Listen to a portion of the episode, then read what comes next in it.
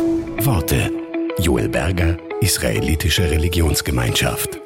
Ein Nichtjude fragte einmal Rabbi Joshua ben Korcha, warum wählte Gott einen Dornbusch, um mit Moses aus ihm zu reden? Der Rabbi antwortete, hätte er einen Johannisbrotbaum oder einen Maulbeerbaum gewählt, so würdest du ja die gleiche Frage gestellt haben.